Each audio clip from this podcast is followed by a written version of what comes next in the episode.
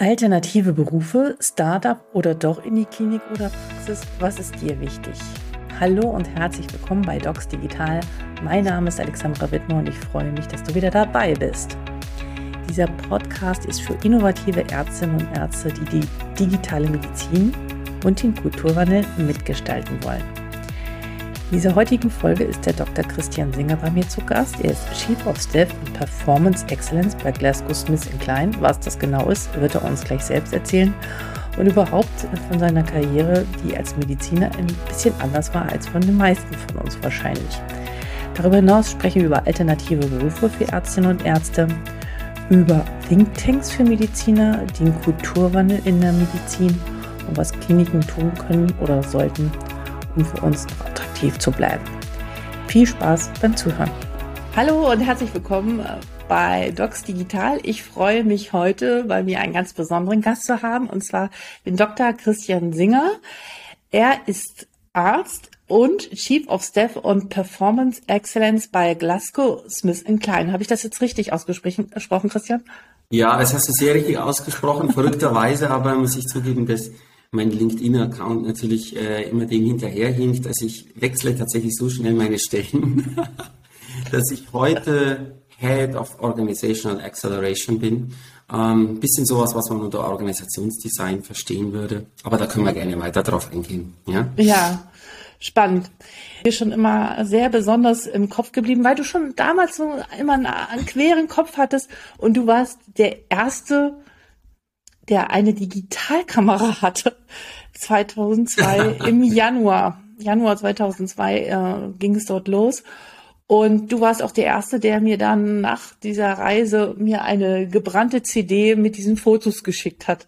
Heutzutage unvorstellbar, aber so war es damals gewesen. Und ja, das zeichnet dich auch aus und äh, hat deinen Weg auch ganz anders gezeichnet. Ähm, du bist nicht so klassisch in der Klinik geblieben, sondern bist in die Pharmaindustrie gegangen. Und mich würde interessieren, wie kam es dazu und wie, wie hast du dich da entwickelt? Ja, also erstmal danke für die Einleitung. ist wirklich, ich hatte sehr viele Bilder gerade in Australien oder über Australien. Wie kam es zu meinem Weg äh, sozusagen raus aus der klassischen Medizin? Denn das äh, möchte ich ja ganz klar sagen, ich habe sehr gerne Patienten behandelt. Also das äh, lag mir immer sehr am Herzen.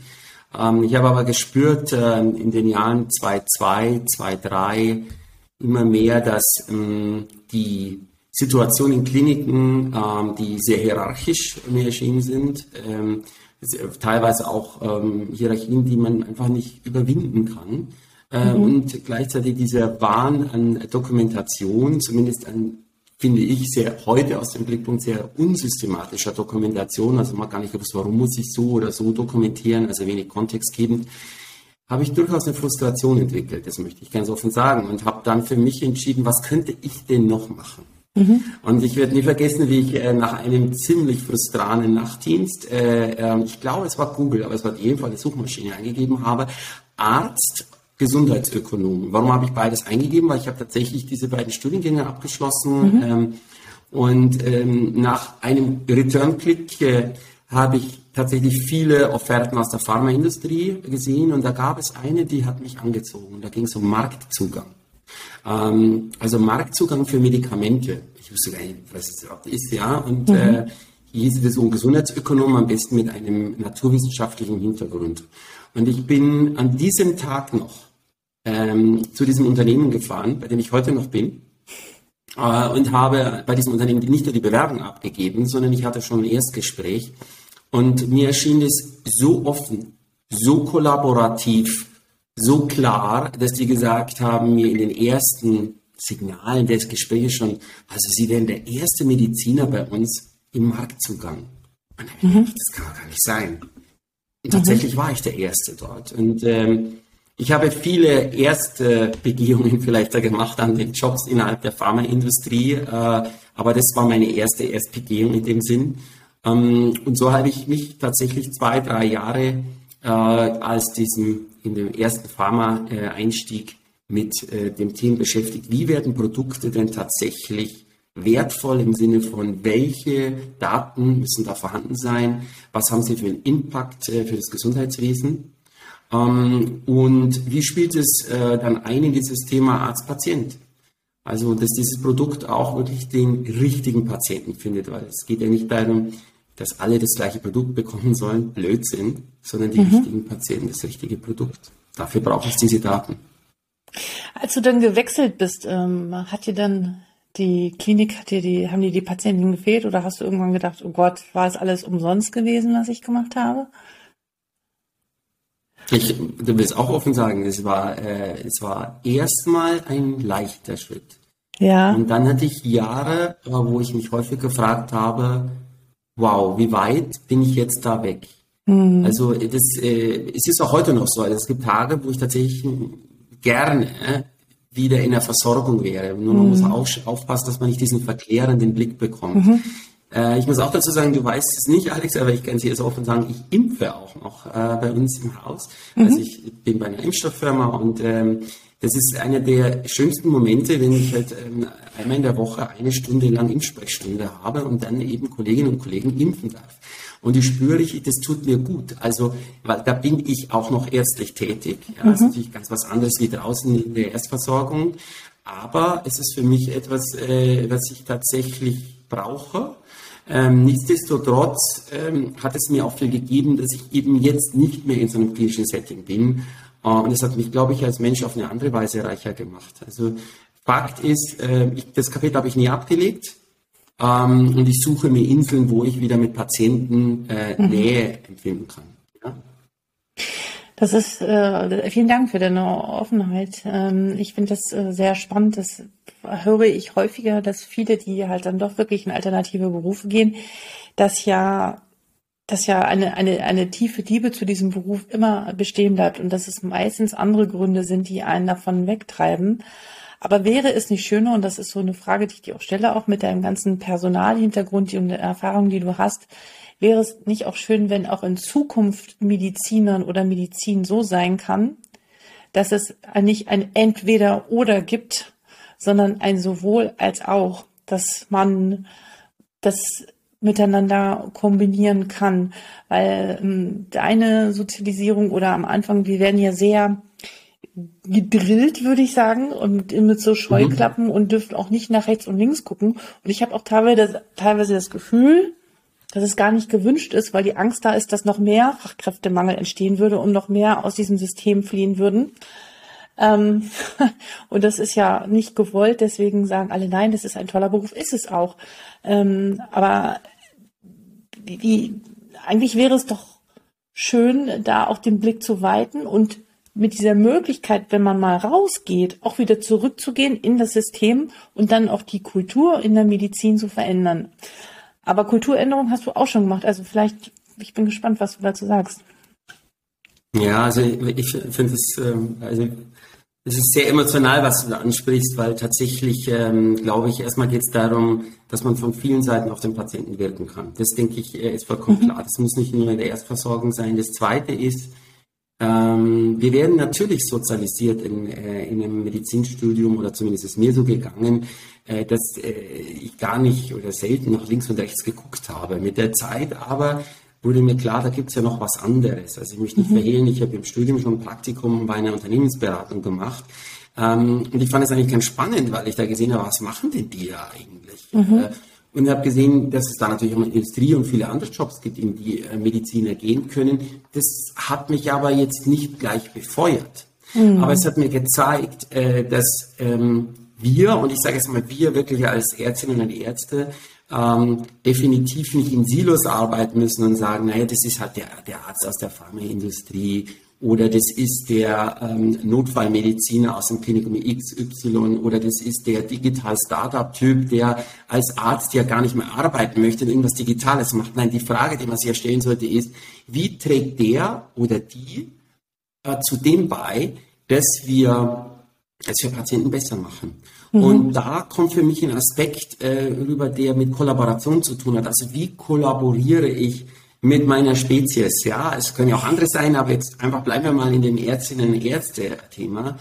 Äh, ich, ich sehe immer noch viel zu wenig Kollaboration über den Unternehmensklinikrand hinaus. Also damit meine ich nicht äh, so ein Adboard, wo man sich unterhält, sondern so dieser, dieser, dieser wirkliche Wille, etwas bewegen zu wollen, ähm, wo Kommerz ja eigentlich nur ein Abfallprodukt ist. Ja, also das Schöne ist am Gesundheitswesen ist, also man kann sich ja wirklich dem Patienten oder der Versorgung so dedizieren, dass man sagt, ich mache einen Impact, egal von woher ich komme.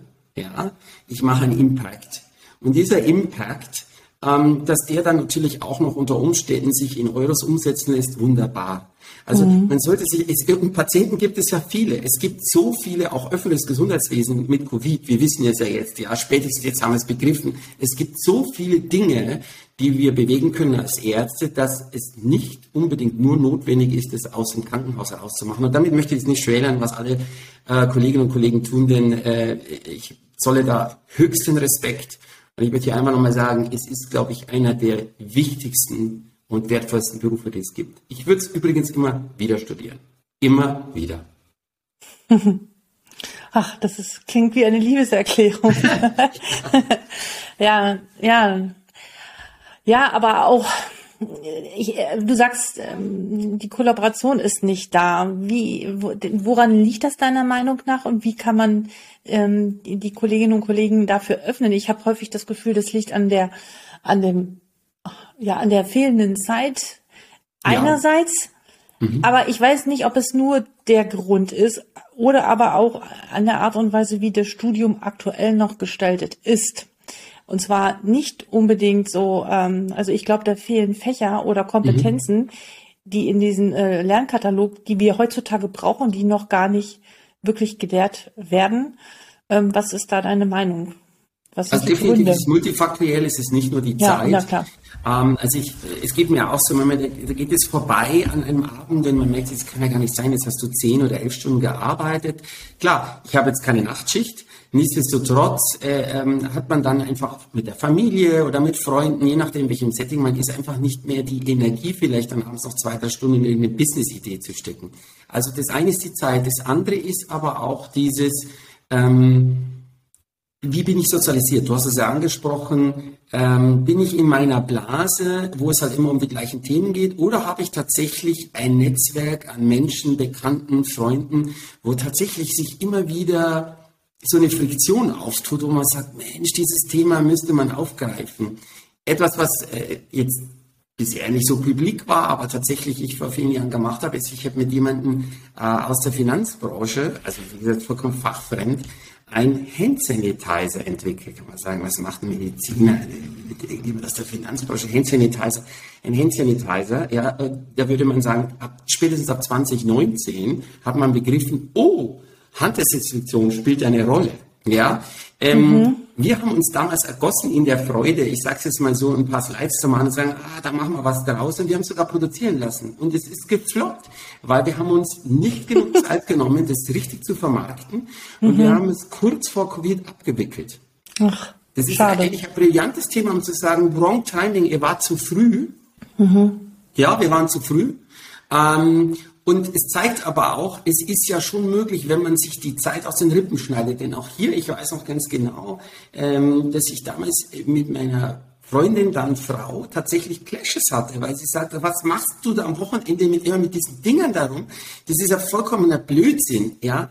Und nein, es war natürlich am Ende nicht. Es hat mir nicht nur A Freude gemacht, es hat ja auch wirklich äh, definitiv etwas bewirkt, aber ist dann halt abgewickelt worden. Und ich kann nur jedem raten, tatsächlich sich zu fragen, ist denn nicht tatsächlich etwas mehr Zeit da, so eine Grenze zu sprengen, mir jemanden zu suchen, dem ich vertraue, vielleicht aus einer anderen Industrie oder aus der Klinik, aber auf alle Fälle mit Ärzten in die Diskussion zu kommen und zu sagen, hey, du und ich, machen wir jetzt immer das Gleiche, wie wir es bisher gemacht haben?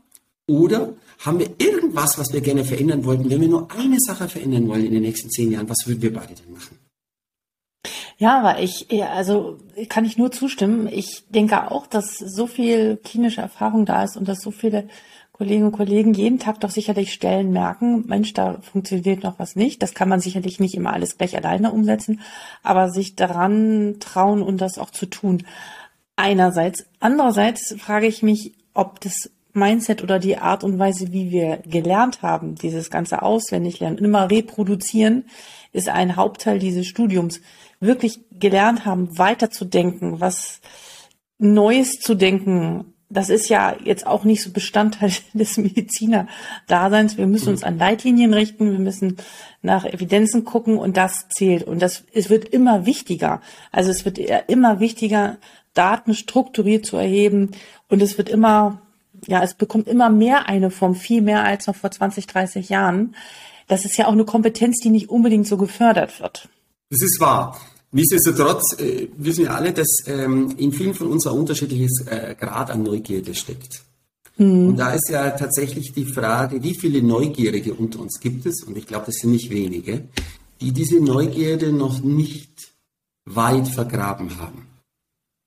Mhm. Ähm, denn jetzt mal platt, mir ist es häufig passiert, dass ich in irgendeinem OP gestanden bin, damals noch zu HNO-Zeiten, und dann jemand sagte, na dieses Ding, das müsste man eigentlich verbessern. Uh, mhm. Und die Frage ist ja vom Idea to Concept, vom Concept to Execution. Das ist natürlich dann der weitere Weg. Ja. Und da glaube ich dann, also aus der Neugierde wird die Idee und plötzlich ist die Zeit nicht da, sie umzusetzen. Also es sind tatsächlich, ist, ist teilweise die verschiedenen Faktoren, die uns davon abhalten, more innovativ zu sein und auch ähm, in der Reihenfolge, die dann auszulösen. Also erst muss ja die Neugierde da sein, sonst kommt überhaupt keine Idee, ja. Mhm. Ähm, und dann muss aus der Idee auch ein Konzept werden. Und ich bin hier, glaube ich, wirklich auch ein Prototyp dafür. Also ich, ich habe, glaube ich, schon viele Konzepte einfach wirklich geskribbelt und dann verworfen. Also ich muss noch mal in die Schublade gucken, aber das ist eigentlich erschreckend. Ja, weil tatsächlich ist dann am Ende natürlich an der Umsetzung krankt und hier kommt zumindest genau. bei mir, ich habe den Drive, ich habe die Idee unter Umständen, ich freue mich mit Menschen, mich zu verbinden, aber ich bringe es ja nicht auf die Straße. Und da ist natürlich schon die Frage, vielleicht brauchst du dann jemanden, der einen anderen Skill mit mir verbindet so dass es dann eben auf die Straße gebracht wird. Und das ist wiederum der Appell, dann bring den Neugierigen mit dem Konzeptmediziner zusammen, mit dem Execution-Oriented Mediziner, Entschuldigung, mein Englisch, ja.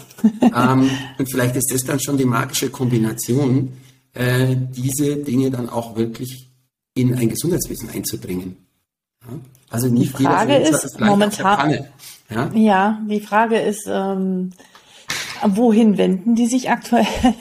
Ich glaube, dass es noch nicht so viele Orte dafür gibt, aber ich hoffe, dass wir sie schaffen, mehr und mehr und ähm, auch mit diesem Videocast und Podcast einen Teil damit zu beitragen, ähm, auch diesen Menschen erstmal Raum zu geben oder dass sie spüren, ich bin nicht alleine, es gibt noch andere, die so denken und ähm, dass man sich dann mehr oder minder miteinander verbindet, weil ich glaube, Ideen gibt schon, aber ja. wie du sagst schon, die Umsetzung und wie setze ich eine Idee um, wie teste ich sie ähm, in so einer äh, ähm, in so einer lean kleinen Form, wie ja. kann ich erstmal den Bedarf abschätzen, das sind ja auch alles Dinge, die man nicht unbedingt gelernt hat, aber das Nein. ganz viele Menschen können. Und ähm, ja, die zusammenzubringen wäre äh, für die Zukunft eine wichtige Sache, wenn wir wollen, dass nicht sehe ich mehrere Silos und Systeme nebeneinander existieren und dann ist am Ende auch nicht dem Patienten oder den Patientinnen gedient, ja. Dazu braucht es ja Menschen wie dich, äh, Alex. Es ist ja tatsächlich, äh, oh. finde dieser Podcast auch, ja, ähm, der die verschiedenen Aspekte von Medizinen, die Sie als Background mitbringen, die Erfahrung, mitbringen, so verbindet. Also ich sehe auch über deine Podcasts ja Menschen, die kenne ich bisher nicht. Und ich finde es total interessant, was Sie, äh, was Sie dort erzählen. Äh, und dann hat man den Impuls und sagt, Mensch, den oder die möchte ich mal kennenlernen, weil ich glaube, das, äh, das wäre nicht nur eine gute Unterhaltung, sondern vielleicht würde sich daraus etwas ergeben, was dann ähm, am Ende diesem Gesundheitswesen wirklich eine Veränderung beiträgt. Und ich ich glaube, wir müssen, ähm, also das erste ist natürlich das Gespräch, ja, also wirklich offen zu sein, eine Idee auch mal zu teilen. Also es wird nicht gleich um alles geklaut, ja. Mediziner mhm. sind da vielleicht auch noch etwas verhaltener. Ja, aber wirklich dieses zu öffnen und in, in diesem Öffnen dann auch sich Partner zu suchen, wo man das Gefühl hat, dass man das mit denen zusammen noch ausrollen kann. Ähm, und das dürfen gerne auch andere Disziplinen sein. Also wir machen ja hier jetzt auch nicht die Medizinerblase auf, aber eins ist klar, ich glaube, wir als Mediziner können viel mehr, viel, viel mehr, mhm. als das, äh, was wir, oder vielleicht in die Schublade, die wir häufig nur gesteckt werden, die ja auch schon sehr viel Eindruck macht. Denn wie gesagt, was Ärzte leisten in ihrem klassischen Beruf, darüber, glaube ich, ähm, gibt es keinen Zweifel drüber. Ja. ja brauchen wir so Thinktanks für Medizinerideen. Ja. Also das, also da muss ich offen sagen, ich glaube schon an solche Settings, industriegeförderte oder auch öffentlich geförderte Thinktanks, ähm, die möglichst breit sind. Also man, wenn, man, wenn ich mir teilweise Hackathons ansehe, was dort passiert, ist ja immer die Frage, kommt es dann auch wirklich auf die Straße? Häufig nicht. Ähm, aber ich glaube, das sind dann zumindest schon so Inkubatoren für gute, ja.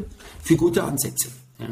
Ja, und ich glaube, also man muss doch erstmal niedrigschwellig erstmal äh, erstmal eine Awareness schaffen und den Bedarf schaffen und das Gefühl geben, boah, ich bin nicht alleine, da gibt's noch andere. Ich glaube, das ist erstmal schon ein ein großer erster Schritt und äh, klar, wir wissen das beide von, wie viele Ideen werden, wie viel umgesetzt, ja, und sind dann wirklich erfolgreich. Aber ähm, ich denke, das ist eine wichtige Bewegung äh, mit den Dingen und der Revolution der Medizin, die da entsteht. Aber ein Thema, was ich noch mal, wo ich noch mal gerne ein bisschen reingehen würde, ist das Thema der Kultur. Ja. Du hast ja sehr viel Erfahrung, also ähm, im Personalbereich, im Kulturbereich, äh, in Organisationen. Die Pharmaindustrie ist da sicherlich noch mal anders äh, strukturiert und sehr viel ja, das ist halt eine Unternehmenskultur, Gedankengut ist anders. Die Medizin ist immer noch sehr klassisch, sehr paternalistischen Stil. Das ist über Jahrhunderte wahrscheinlich so gewachsen. Ähm, da gibt es schon ein paar Leuchtturmprojekte, wo es anders läuft, wo auch das Mindset von etlichen Chefärzten, Oberärzten, aber auch Assistenten schon in eine andere Richtung geht. Und die Jüngeren fordern das ja auch. Ähm, aber an vielen Stellen, auch heute noch und die Woche habe ich mit einigen gesprochen, da ist es noch ganz, ganz anders. Wie kann sich eine Kultur ändern, wenn die Menschen die in einem System arbeiten, nie mal über den Tellerrand geschaut haben und andere Organisationen wahrgenommen haben. Also wie, ja, wie, wie, wie, wie fängt man damit an? Weil wenn, ja. wenn dann Leute von außen kommen, so nach dem Motto, jetzt setze ich da mal so einen Berater in diese Firma oder, oder in die Klinik oder in die mhm. Praxis mhm. und sagt so, jetzt machen wir ja alles anders, dann machen wir und sagen alle so, nee, ich will nicht. Und äh, wenn er aus der Tür geht, lachen sie ihn aus und machen sowieso alles immer wie bisher.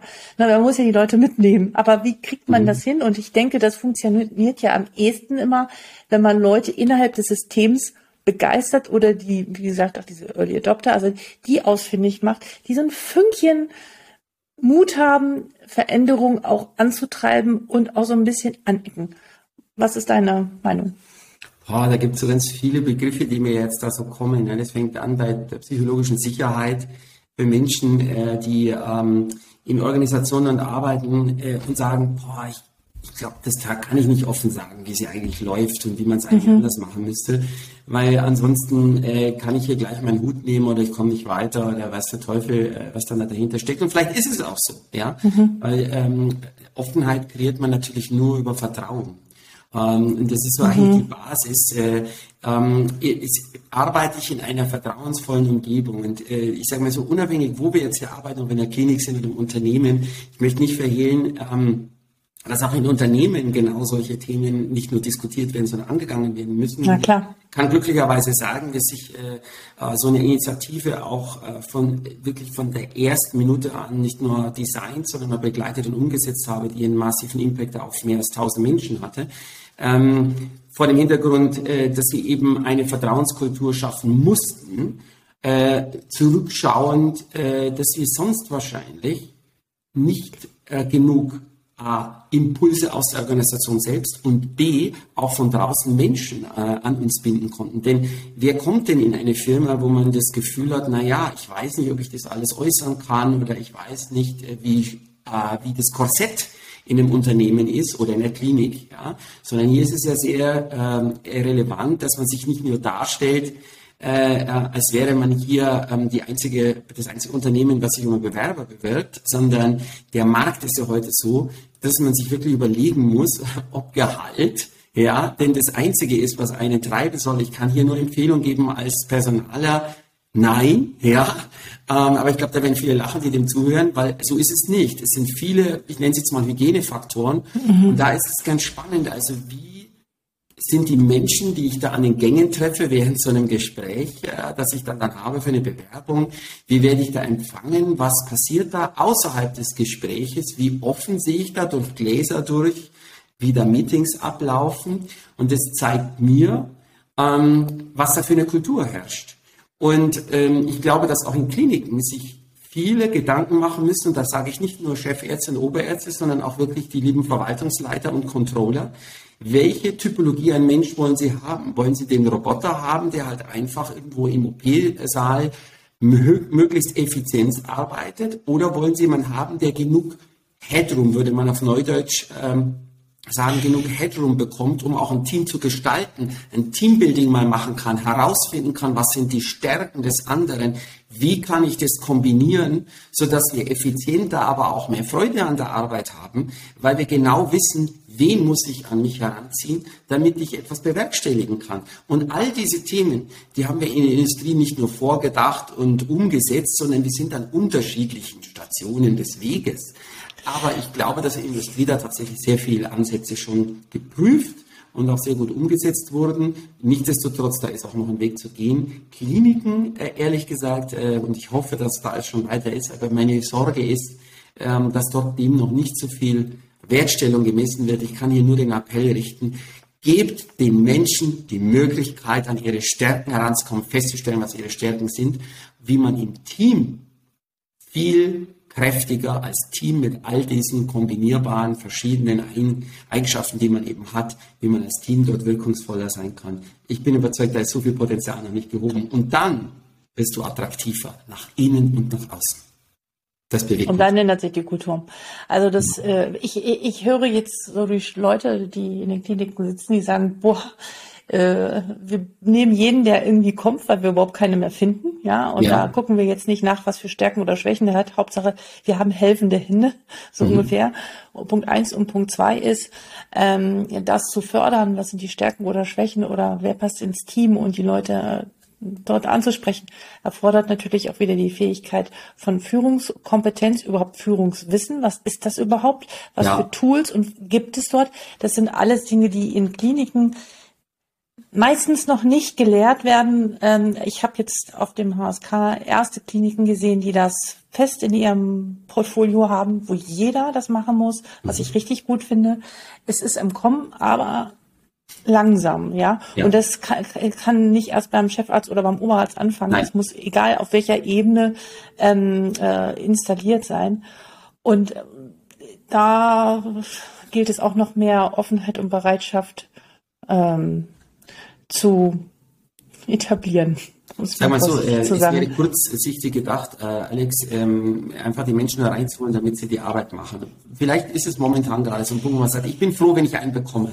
Aber langfristig, wenn ich ein Krankenhaus führen würde, langfristig würde ich mir überlegen, wie kann ich denn da überleben? Äh, ich brauche doch äh, Ärzte, nicht nur Oberärzte und Chefärzte, aber ich brauche auch Ärzte, die äh, tatsächlich führen können, das ist ein wichtiges Thema angesprochen, die Projekte auch managen können, die über den Tellerrand des OPs und der Station hinausdenken. Dem muss ich aber Zeit geben. Es ist ein Irrglaube, dass die das dann in der Nacht machen. Das heißt, ich muss ein Modell aufsetzen, in, was im Übrigen dann auch attraktiv ist. Und da rede ich auch für Krankenpfleger, Schwestern. Das ist meines Erachtens auch höchst relevant, das alles mit einzubeziehen, weil man ja nur als Team dort gewinnen kann, dass dort entsprechend ein, ein Zeitfenster da ist, wo man sagt, das schneiden wir uns heraus, nicht in den Feierabend, sondern das schneiden wir uns heraus, weil das müssen wir uns wöchentlich herausschneiden, weil ansonsten werden wir inkrementell uns nicht entwickeln. Dann werden wir auf kurz oder lang unattraktiv sein und mediocre.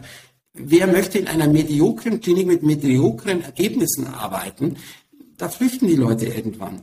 Das Schönste ist doch, wenn Leute bei mir bleiben, wenn ich keine hohe Fluktuation habe und ständig neue heranziehen muss, was im Übrigen sehr, sehr anstrengend ist. Ich kann ja sagen, also wirklich, also es gibt den Weg schneller Throughput, ja, rein raus, ja, zwei Jahre, das ist nicht das, was man in der Klinik haben sollte. Kontinuität schafft im Übrigen auch psychologische Sicherheit.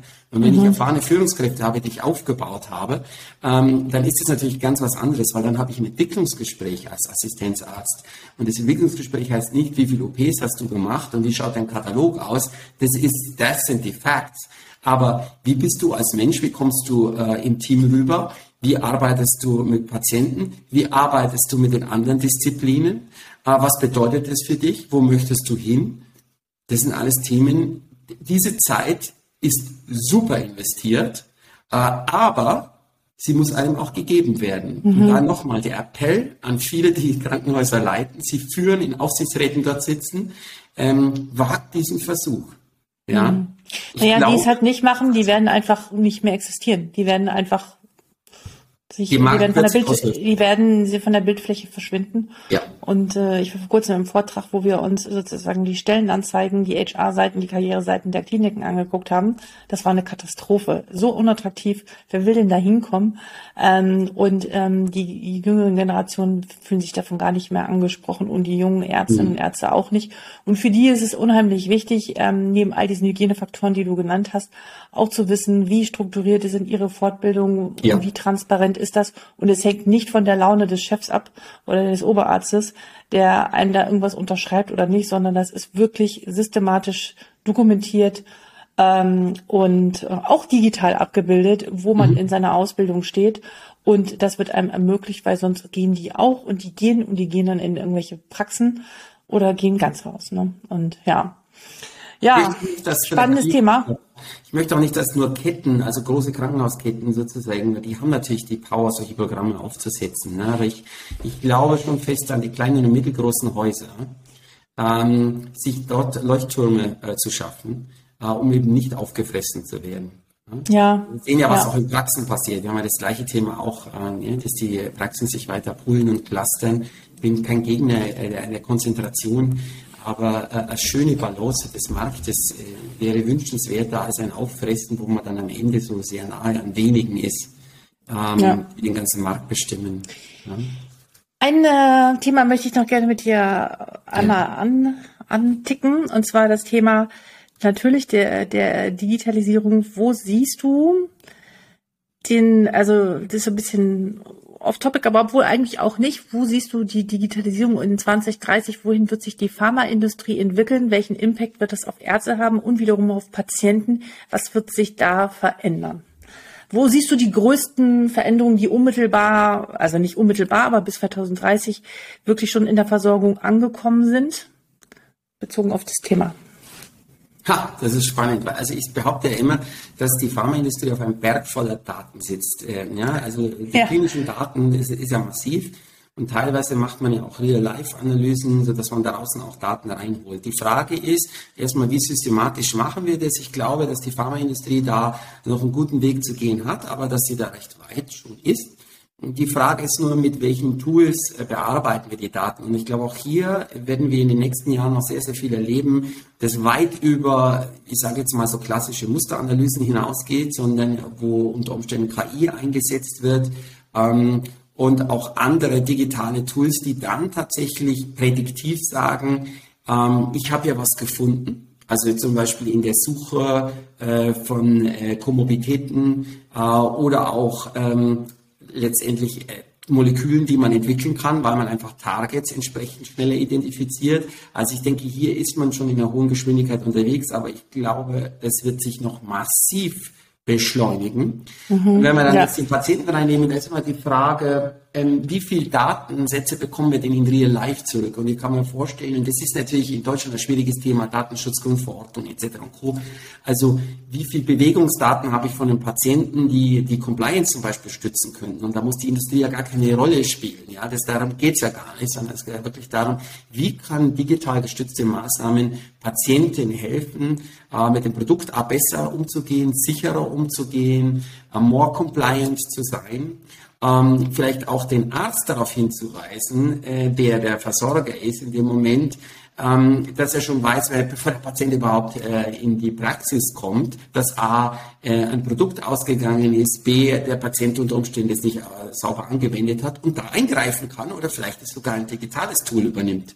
Und mhm. ich glaube, auch hier kann, ähm, können wir in der Industrie, glaube ich, sehr, sehr viel leisten, weil wir skalieren können. Mhm. Äh, ich glaube auch, dass wir die Power haben, diese Spezialisten zu haben.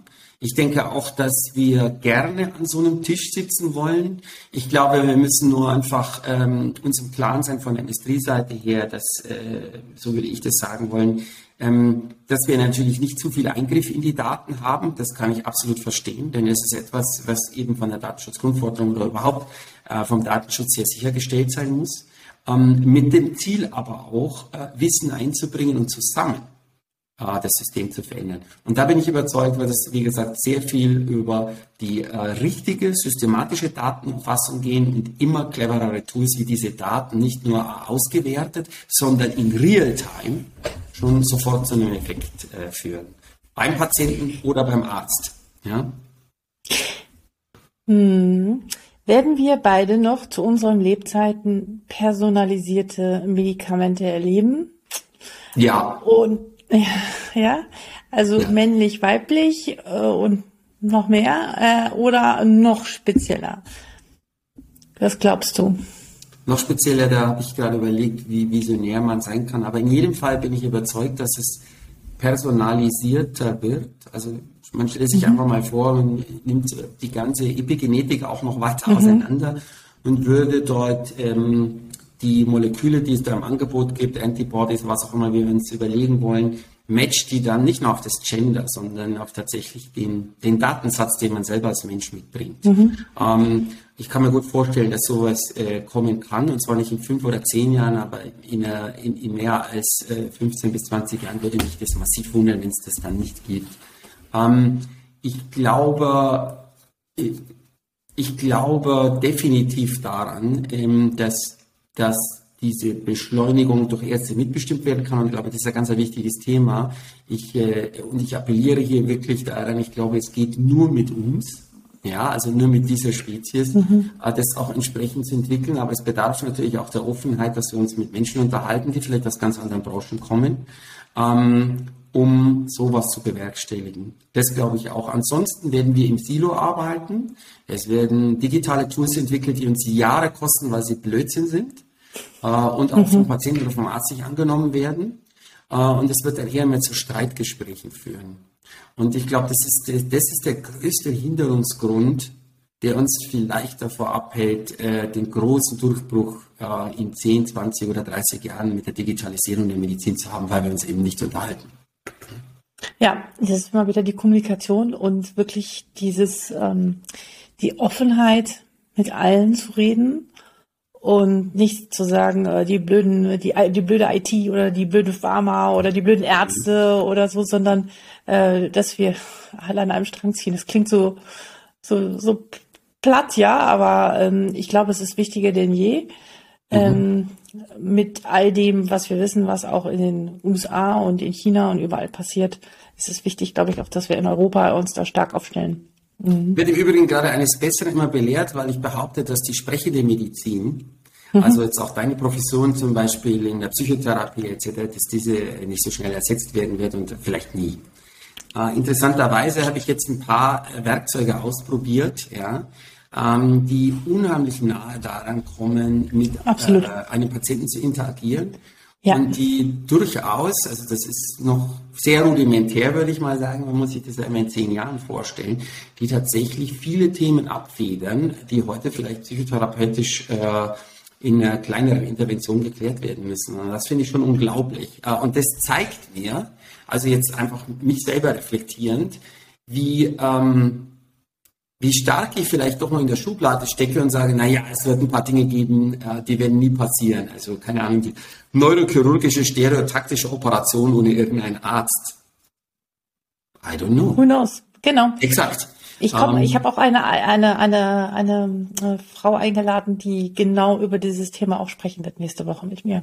Ja spannend. Über die Dann sprechende Medizin und KI. Letzte Frage. Gibt es ja. ein Buch oder ein Roman, ein Sachbuch, was dich nachhaltig in deinem Leben beeindruckt hatte, das du gerne mit uns teilen möchtest, wo du sagst, das hat wirklich Eindruck hinterlassen bei mir? Das ist eine sehr gute Frage. Das hatten wir jetzt nicht abgesprochen, aber. Das ist gut so, ja. Ich habe ein Buch. Also ja? ein, ein, Buch, was ich tatsächlich auch schon mehrfach ähm, verschenkt hatte, weil es mich sehr beeindruckt hat. Das ist eigentlich ein Buch, was sehr wenig mit Digitalisierung und Medizin zu tun hat. Das ist von, von Meckel und heißt Licht. Das ist ein sehr kurzes Buch, 100 Aha. Seiten. Ähm, und hier geht es tatsächlich äh, äh, um die Interaktion äh, von ähm, einem Menschen, der einen Brief findet ähm, auf seiner Veranda. Ähm, von seiner Partnerin und er interpretiert sehr, sehr viel in diesen Brief hinein. Und in diesem ganzen Buch geht es um diese Interpretation dieses Briefes, äh, denn dieser Brief lässt also wildeste Ideen zu, äh, was diese Partnerin denn an ihm nicht gesehen hat und oder sehen konnte. Und äh, es endet äh, nicht verraten. Kein Spoiler, ja. Es endet schon mit einer Konklusion, in der ganz klar wird, sprecht mehr miteinander, denn ihr werdet so viel über euch erfahren und euch dadurch zusammen weiterentwickeln können. Und das ist was ganz Basales, weil das ist uns mitgegeben worden, ähm, dass wir miteinander reden können. Deswegen fand ich das sehr beeindruckendes Buch. Also ich glaube schon vor 30 Jahren zum ersten Mal gelesen und ich habe es schon mehrfach selber wieder gelesen. Vielen Dank. Ich werde es verlinken auf alle Fälle. Das ist ein schönes Schlusswort. Es hat mir sehr viel Spaß gemacht, Christian. Schön, dass mir du da warst. Und ähm, ich hoffe, wir sehen uns bald wieder, vielleicht in München, vielleicht in Sehr, sehr gerne. Mal sehen. Und dir auch alles hin, weiterhin alles Gute. Und ähm, ja, bis bald. Viel Erfolg, Alex. Weiterhin und all den Ärztinnen und Ärzten da draußen. Danke. Danke. Vielen Dank für deine Zeit und fürs Zuhören. Ja, was ist die Kernbotschaft aus dieser Podcast-Folge? Wir haben ja so viele verschiedene Themen angeschnitten. Deswegen weiß ich nicht, was deine Kernbotschaft ist. Wahrscheinlich eine andere als meine. Ich nehme mit den äh, Gedanken der Kollaboration und des, des Miteinanders, auch mit der Pharmaindustrie. Ich muss gestehen, ähm, ich weiß nicht, wie es dir geht. Ich war früher immer sehr kritisch und zurückhaltend. Und wenn mir jemand irgendwie etwas zeigen wollte, ähm, ein neues Medikament, äh, dachte ich immer, naja, äh, du kannst mir viel erzählen, also sprich, ich habe auch äh, viele Vorbehalte gehabt, aber ich glaube, jetzt sind wir an einem Punkt, wo das Miteinander zwischen den verschiedenen Industrien mehr denn je wichtig wird, wenn wir die Zukunft äh, gut gestalten wollen. Was denkst du darüber? Schreibe mir ihn unter info@docsdigital.de. Ich wiederhole info@docsdigital.de und ich freue mich sehr über deine Nachricht. Darüber hinaus freue ich mich auch noch, wenn du diesen Kanal auf Spotify, Apple Podcast, Google Podcast oder Amazon Podcast abonnierst und deinen anderen Kolleginnen und Kollegen von diesem Podcast berichtest. Vielen, vielen Dank. Ich freue mich, dich wieder hier zu sehen oder zu hören. Bis bald, Alexandra.